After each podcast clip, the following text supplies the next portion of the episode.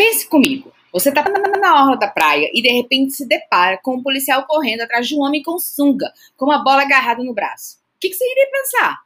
Pega o homem, sua polícia! Isso aconteceu hoje, sabia? Lá no Rio de Janeiro, na Praia do Leblon, na zona sul da cidade.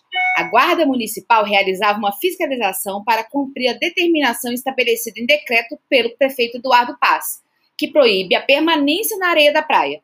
Segundo a Guarda Municipal, o homem foi levado à 14ª DP onde foi identificado e multado no valor de R$ 107,92 pela falta do uso de máscara de proteção facial.